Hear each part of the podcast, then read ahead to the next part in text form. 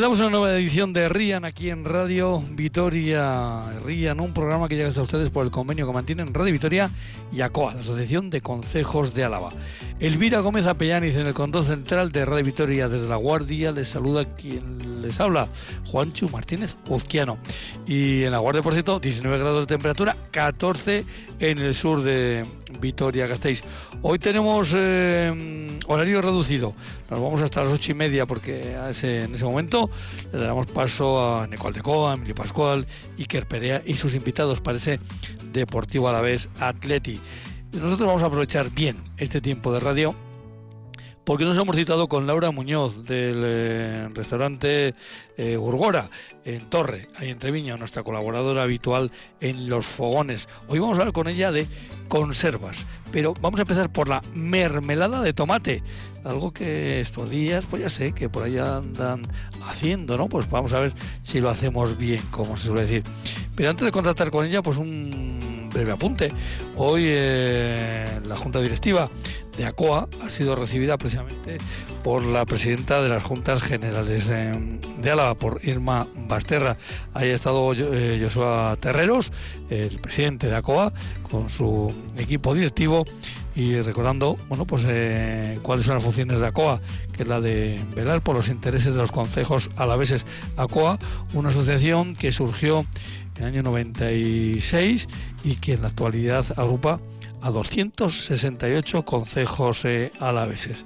Han quedado en mantener contactos con las juntas generales de Álava a través de su presidencia. Y ya que estamos hablando de las juntas generales de Álava, les cuento que esta semana que entra pues se van a constituir tres de las juntas de cuadrilla. El próximo día 26 será la de la Llanada, el 27 la de Ayala y el 28 la de Montaña. Nuestra intención es en este programa, una vez que se vayan constituyendo las cuadrillas, entrevistar a todos los presidentes, presidentas de las cuadrillas, las que personas que vayan saliendo para ese cargo. Y ahora sin más, bajamos, subimos música y nos vamos a hablar de mermelada de tomate.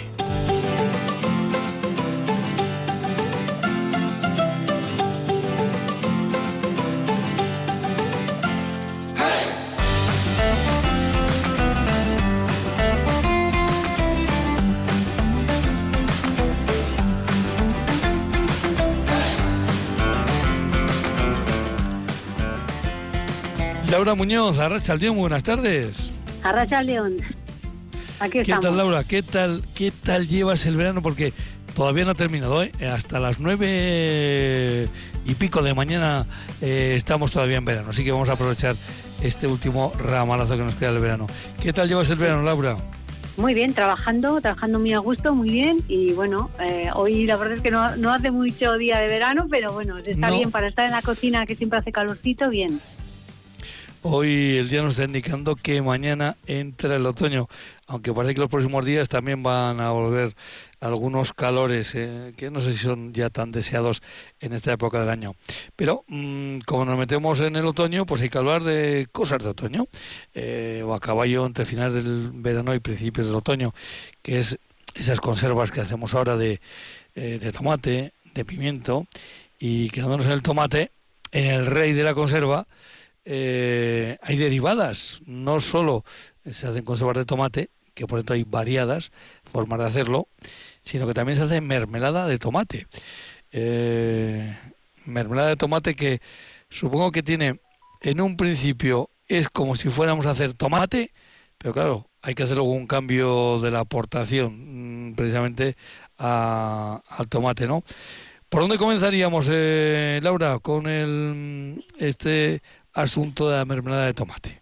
¿Cómo tienen que ser pues, esos tomates? ¿Cómo tienen que eh, estar? Primero maduros.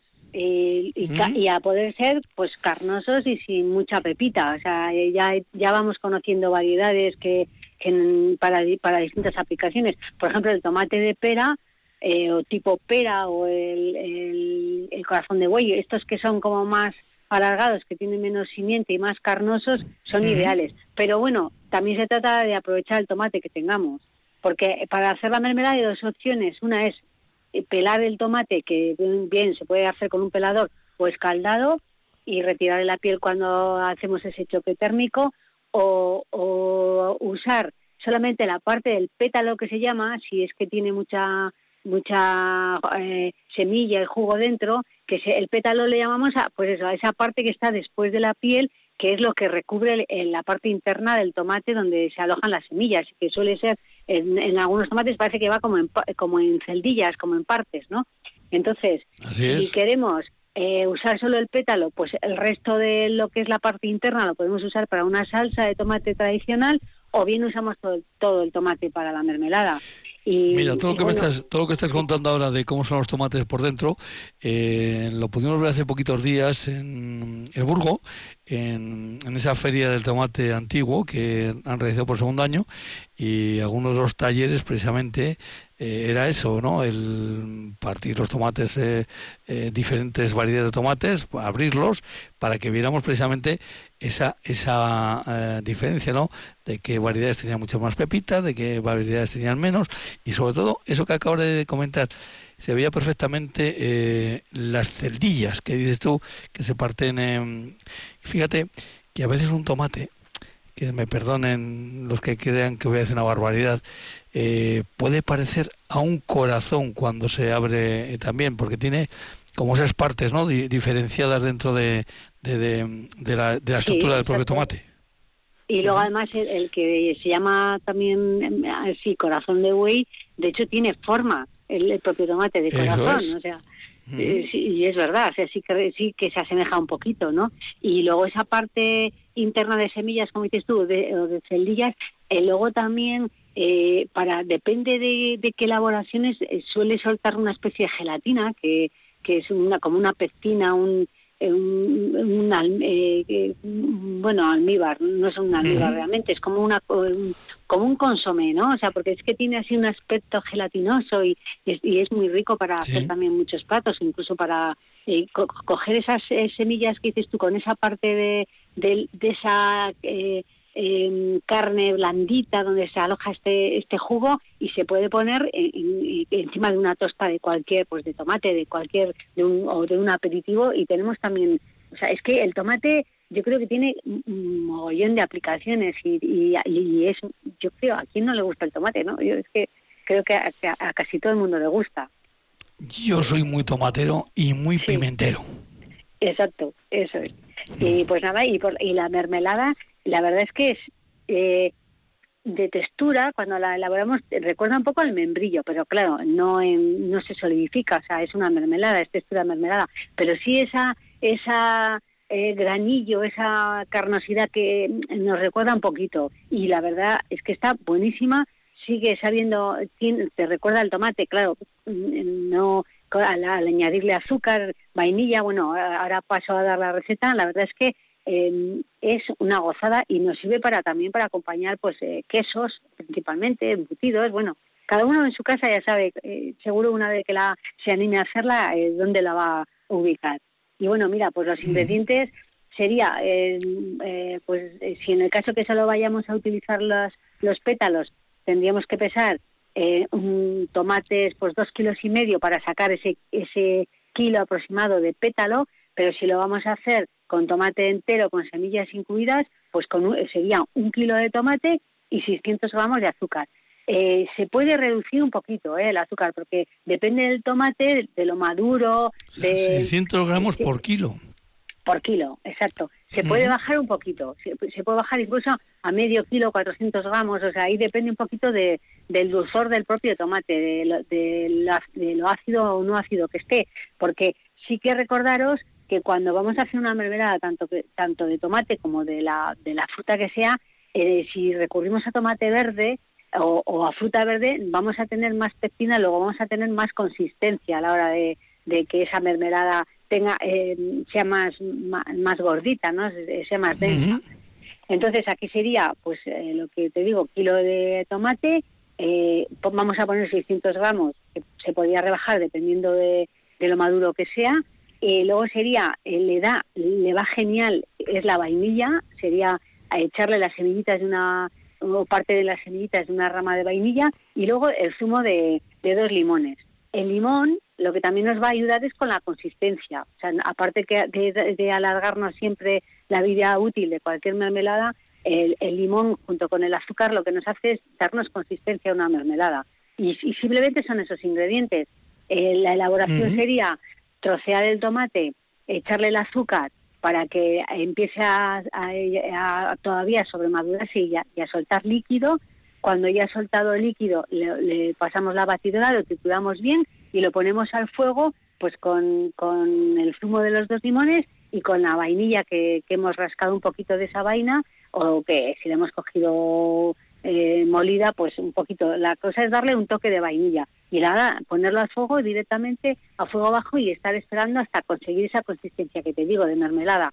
Eh, al principio va a ser todo agua eh, y como el fuego tiene que ir despacito también y pues vamos a ir viendo poco a poco cómo espesa y para también comprobar si tenemos la, la consistencia adecuada es coger un plato frío, sacar una cucharadita de esa mermelada al plato frío que mientras lo podemos tener en, la nevera y moverlo para ver si cuando ha enfriado esa cucharadita que hemos que hemos echado ya tenemos esa consistencia que queremos para de, mermelada pues para los, las elaboraciones que vayamos a hacer. Es muy sencilla.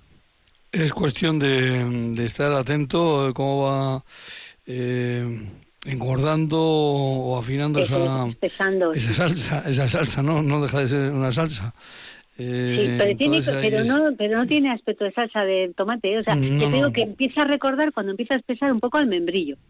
Y de hecho, la textura cuando la comes, cuando la, la llevas a la boca, así en, una tostada o lo que sea, mm, sí que no, no es eh, sólido como, como un membrillo, pero sí que recuerda un poquito la, la textura del membrillo. Pero es muy agradable, es que es muy sorprendente. Para, para acompañar, yo te digo, sobre todo quesos, va genial animo a que... Te, bueno, te, iba, a preguntar, eh, ahora nos metemos en cómo luego lo, cómo lo botamos, cómo lo conservamos, eh, cómo conservamos esa mermelada, pero eh, la mermelada de tomate o de melocotón, también se puede hacer con melocotones de viña, aquel que tenga la suerte de tener melocotones de viña, pues... Em, se puede utilizar evidentemente, pues utilizamos mucho con las tostas, pues que sea para un desayuno, eh, con bien con esas tostas como comentabas con, con, determinados quesos pero para cocinar para algún plato ya más cocinado se utiliza utilizáis alguna vez la mermelada de, tomate o otras mermeladas se suele usar eh, las mermeladas suelen, acompañar a carnes eh, pues por ejemplo a, cerdo a a, aves, por, pues por ejemplo con el pato, con el pato mm, creo que muchos ya sonará la típica mermelada de arándanos. O sea, realmente sí que acompañan a carnes, a carnes un poco potentes, claro. Y también incluso a pescados, porque esta mermelada de tomate eh, va genial pues con un atún, con un bonito, o sea, con, con un pescado fuerte, o sea, porque eh, contrasta bastante, o sea, lo que es el dulzor con, con la potencia que puede tener el, el pescado en sí, ¿no? O sea, sí que combinas a un toquecito en, para, no sé, para decorar, para acompañar, para contrastar esos sabores va muy bien. ¿eh? ¿Con algún, ¿Con algún plato de caza? También, por supuesto, claro. O sea, todo lo que son carnes fuertes o grasas. Potentes. Eh, potentes, pues eh, un, un, algo, una. Eh, acompañar con algo dulce, bien sea, o, bien puede ser la propia fruta, ¿no? Pero en el caso de las mermeladas también va muy bien. De hecho, ya te digo, o sea, casi siempre si tomamos magret de pato, sobre todo en el caso del magret, que va esa parte de, de la grasa de la que, que, se, que se queda mm, eh, se dora bastante y, se deja de, eh, que se ve poco hecho que cuando se hace la presentación casi siempre va acompañado de alguna mermelada o de pera o de arándanos y la verdad es que combina muy bien. Bueno también hay una hay una cuestión que, que evidentemente va va unida al proceso. Para hacer una buena mermelada de tomate o cualquiera una de estas eh, preparados que estamos hablando pues, de, esa, de, ese, de esa época del año, hay que tener una, mm, una cierta dosis de paciencia, ¿no? Eh, no hay que acelerar el proceso. No, o sea, las mermeladas normalmente se tienen que hacer a fuego lento. O sea, es mucho mejor porque si no se caramelizan igual, se, eh, se cristalizan y se solidifican demasiado. Y, y luego además lo que te digo, sí que es muy importante comprobar esa consistencia porque siempre en caliente la mermelada va a parecer que todavía está líquida. Y claro, cuando eso enfría, eh, la, paciencia más que nada, más que paciencia es control. porque si eh, luego parece, le buscamos esa, esa consistencia en caliente y luego en fría, igual luego no la podemos sacar de la cazuela.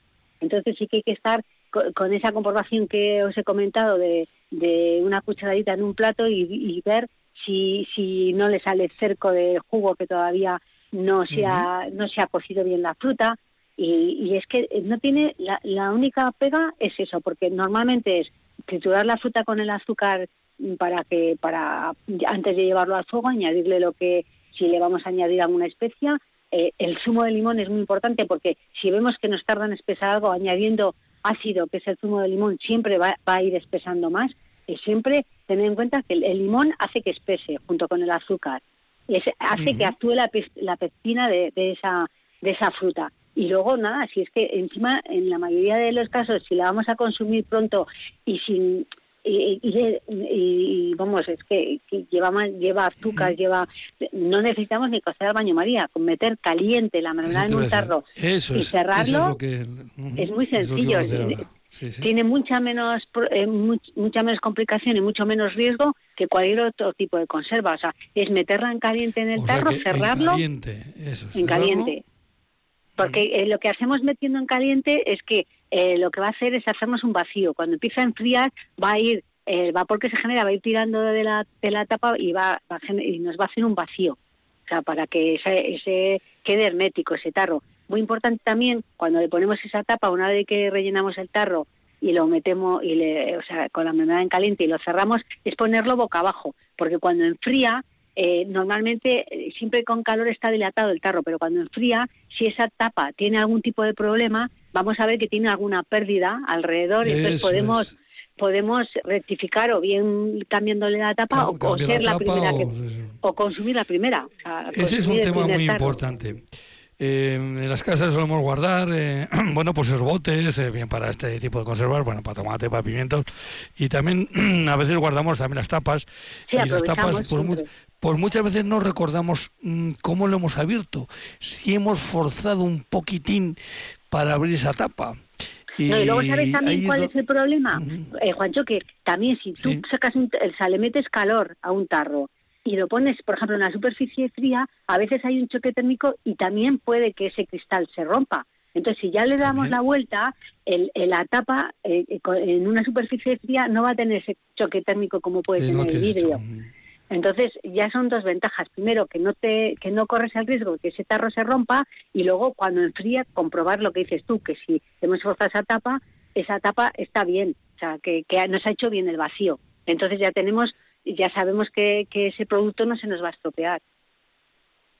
Efectivamente, bueno, pues un tema que hay que tener mucho cuidado precisamente con las tapas y esta, este consejo que nos da eh, Laura, que es poner eh, los botes boca abajo, mm, que toquen la tapa con la superficie donde estamos apoyando ese bote, eso es muy, muy importante.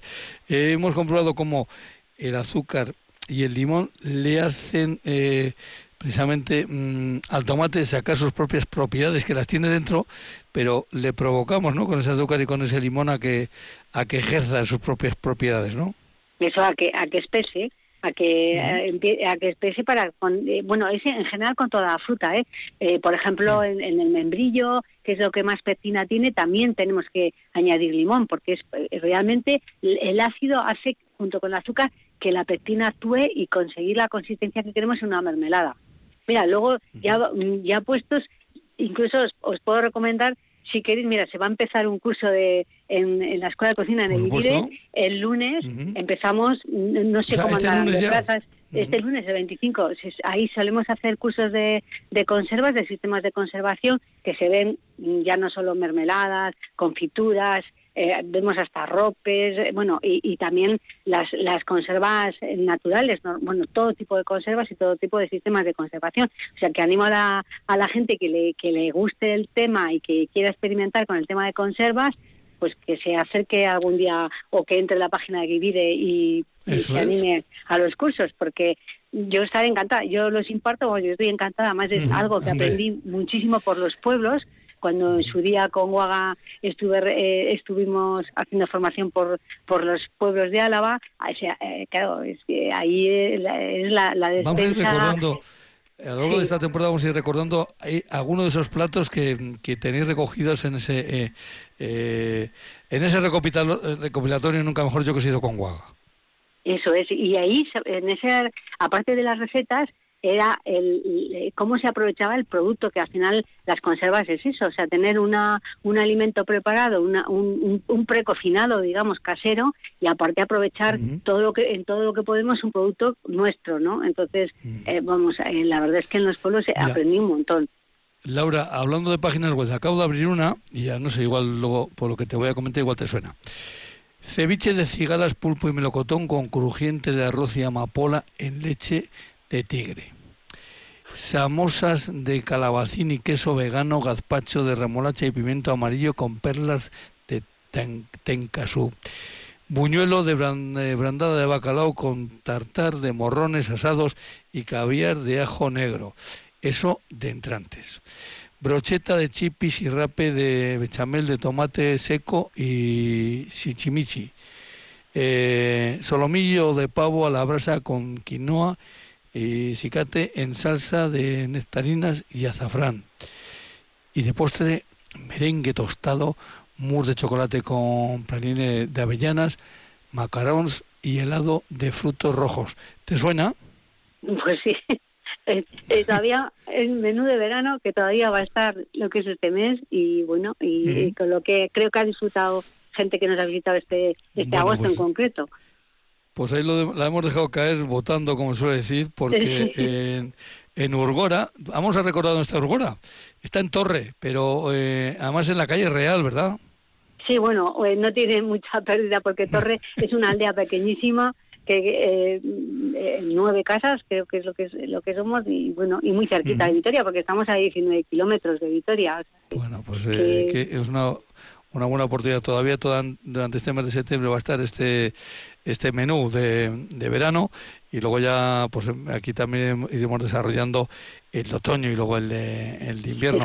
sí, mira, es pues, curioso, lo, tenemos hasta hasta la semana que viene en concreto porque la gente que ha estado de vacaciones y, y pues eso que, que, suele venir habitualmente dice, joder, que es que no me da tiempo, pues, bueno, pues lo pues mantendremos hasta finales, así que estamos a tiempo de disfrutarlo. Se estira hasta la final de septiembre. Eh, va a ser los viernes cuando estemos con, con eh, Laura Muñoz, cada dos semanas.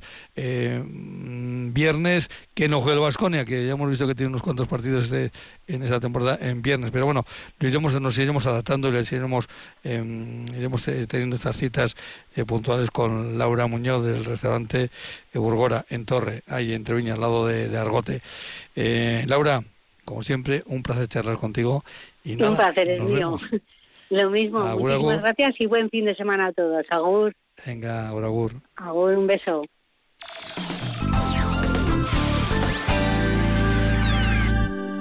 Atención, Vitoria. Si tu vehículo está dañado por la catástrofe del granizo... No esperes seis meses para repararlo. Tráelo a Pamplona y te lo reparamos al momento. Autoareta y Varilleros Pamplona se unen para darte una solución rápida y eficaz. Ofreciéndote más de 1.500 metros de instalación. Cuatro cabinas de pintura. Y el mejor equipo de profesionales. Llama ahora y reserva tu cita. Ofrecemos coche de sustitución. Autoareta y Varilleros Pamplona. 622-439-758 llega la 71 edición del Festival de San Sebastián, con más de 200 películas y más de 500 proyecciones. Sumérgete en los fascinantes mundos de grandes cineastas, descubre nuevos talentos y comparte la magia de la gran pantalla.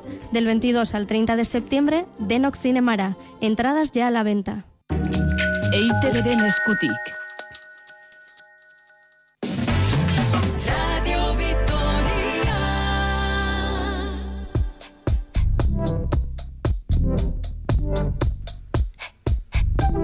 Eguraldia, orain eta hemen.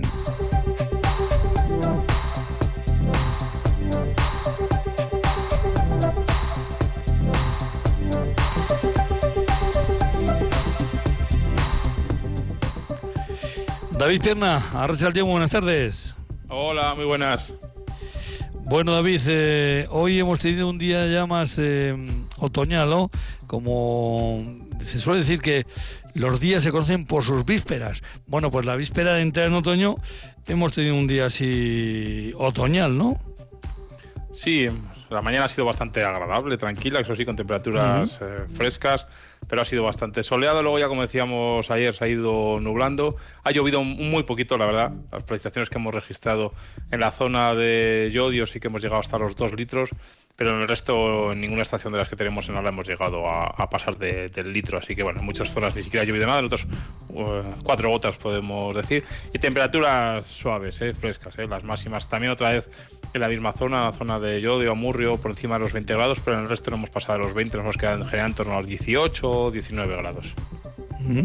Nada, está estos días eh, la zona de Ayala que, se lleva todo el protagonismo, por arriba, por abajo y por el medio. sí, y eh, bueno, eh, claro, hoy es viernes, eh, David. Nos toca hablar de sábado y domingo. ¿Qué nos puedes decir? Bueno, pues sí, la verdad que la jornada de, mañana, como tú bien has dicho, que comienza el otoño, concretamente a las 8 y 49, es un dato que teníamos por ahí pendiente de principio de, semana. Bueno, pues mañana sábado vamos a notar cómo van subiendo las temperaturas, no mucho mañana, hoy estamos hablando de que en general las máximas han quedado por debajo de los 20 grados, pero mañana en torno a los 20 o ligeramente por encima de los 20, entre 20 y 21 grados, yo creo que mañana temperatura máxima. Todavía la madrugada será fresca, todavía las primeras horas marcadas todavía con bastantes nubes, especialmente la mitad norte de, Álava, e incluso ahí es probable que, siga lloviendo un poquito, ¿eh? que caiga un que otro chubasco, lo mismo zona que hemos comentado, valle, sobre todo Valle de, Ayala, zona de, de Llorio, Amurrio. Cuanto más al sur, menos nubes y menos posibilidad de, precipitaciones, pero es que además según avance el día vamos a ir hacia una tarde en la que la nubosidad se va a ir rompiendo y vamos a acabar la, tarde con amplios claros, ¿eh? con predominio del sol. Vamos a tener un poquito de viento de componente sur, pero muy suave. Luego al final de la tarde es probable que sea de componente este, que ayuda a limpiar un poquito el ambiente, pero bueno, la verdad que no va a ser el protagonismo. Como decimos, ligero ascenso de las temperaturas y vais mejorando según vaya avanzando el sábado. Y de cara al domingo suben más las temperaturas. Estamos hablando de máximas en general en torno a los 25 grados. Y es probable que incluso por encima también en la misma zona vaya de Ayala, porque va a soplar viento de componente sur. Y en esa zona siempre es más sensible a, la intensidad del viento de componente sur en cuanto a las temperaturas máximas, es decir, que serán las más, las más altas del territorio, las más altas de, de Álava. Se van a acercar bastante en esa zona de los 30 grados, pero bueno, en general por encima de los 25 grados y además una jornada bastante, bastante soleada. Bueno, pues es el fin de semana que se nos echa ya encima. Y lo que nos echa encima ya son las ocho y media, el momento de dejarles ya paso a los compañeros de deporte. Eneco, eh, perdón, David, David, Eneco estuvo un día esta semana. David, pues nada, hasta que nos vuelva a tocar eh, cruzarnos en antena. Un abrazo, hasta la próxima, Guragur. Igualmente.